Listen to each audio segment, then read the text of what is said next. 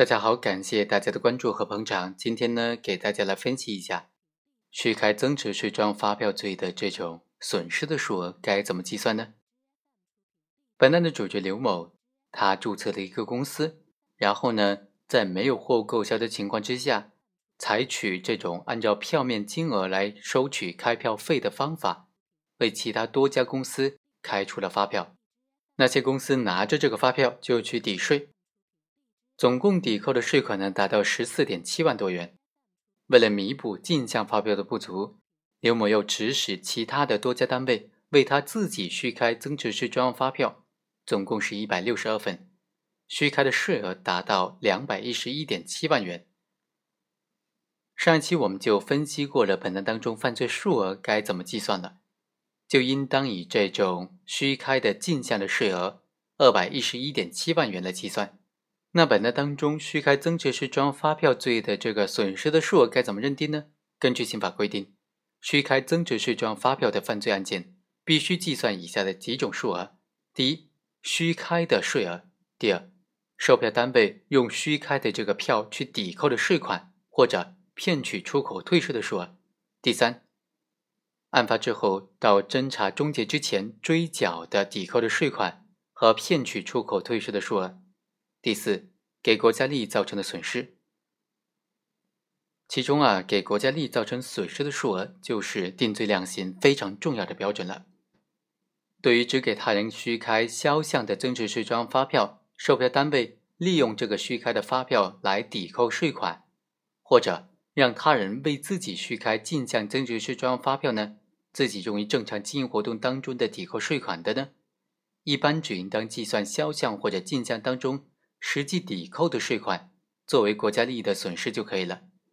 但是对于一些没有生产经营活动的行为呢，行为人在为他人虚开销项增值税专用发票以后，为了掩盖向他人虚开的事实，又让他人为自己虚开进项的增值税专用发票的情形，就应当以查实的销项增值税当中被实际抵扣的部分作为国家利益的损失。因为这种虚开增值税专用发票的犯罪行为的真正危害在于，这个售票人将这个发票拿去抵扣税款，而且呢自己可以不缴税。行为人为他人虚开这种销项的增值税专用发票以后啊，售票单位就拿着这部分去抵扣了，造成了国家的损失。如果行为人为了掩盖这种虚开的犯罪事实，又让他人为自己虚开进项的增值税专用发票。因为他并没有真正的货物交易、货物买卖或者提供接受劳务，就没有义务向国家纳税呀。所以，行为人虽然虚开了进项的增值税专用发票，但是这种虚开并没有给国家造成实际损失，让他人虚开并且申报的进项税额就不能够计算在给国家造成的损失的范围之内了。在一般情况之下，税务机关是凭借着销项发票和进项发票，由销项发票。减去进项发票税额作为抵扣税款的数额，但实际呢，税务机关在办理过程当中很难一一对应上的，往往是按照月份来计算来结算的。有时候进项会大一些，有时候销项会大一些。在进项大于销项的时候呢，税务机关减去销项税款之后，还有剩余的进项税款没有办法折扣，没有办法抵扣，通常将这数额存在税务机关里面。等到以后有了销项再予以扣减，所以这时虽然进行申报抵扣了税款，但销项的发票尚未开出，因此也就没有办法抵扣了。国家还没有造成实际的税款的流失，只是为行为人以后给他人虚开销项增值税专用发票再进行抵扣提供了条件。所以呢，对于为他人虚开销项增值税专用发票以后，为了掩盖向他虚开的事实，又让他人为自己虚开进项的增值税专用发票的，不论这部分进项的税额有没有抵扣，有没有申报抵扣，都没有给国家造成实际的经济损失，一般只能够按照他所开出的销项发票的售票人向税务机关申报并且抵扣的数额，作为国家造成的经济损失的数额。当然，这种计算的前提呢，必须是行为人的进项和销项都是虚开的。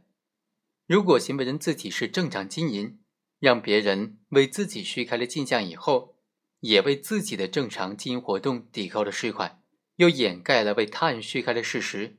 那么就应当分两部分来计算了。把自己正常经营抵扣的进项发票的税款呢，加上虚开的这种销项的发票被别人抵扣的税款，这个税款的总和就是给国家造成的损失了。另外，在司法实践当中，对于虚开增值税专用发票罪给国家利造成损失的认定的时候啊，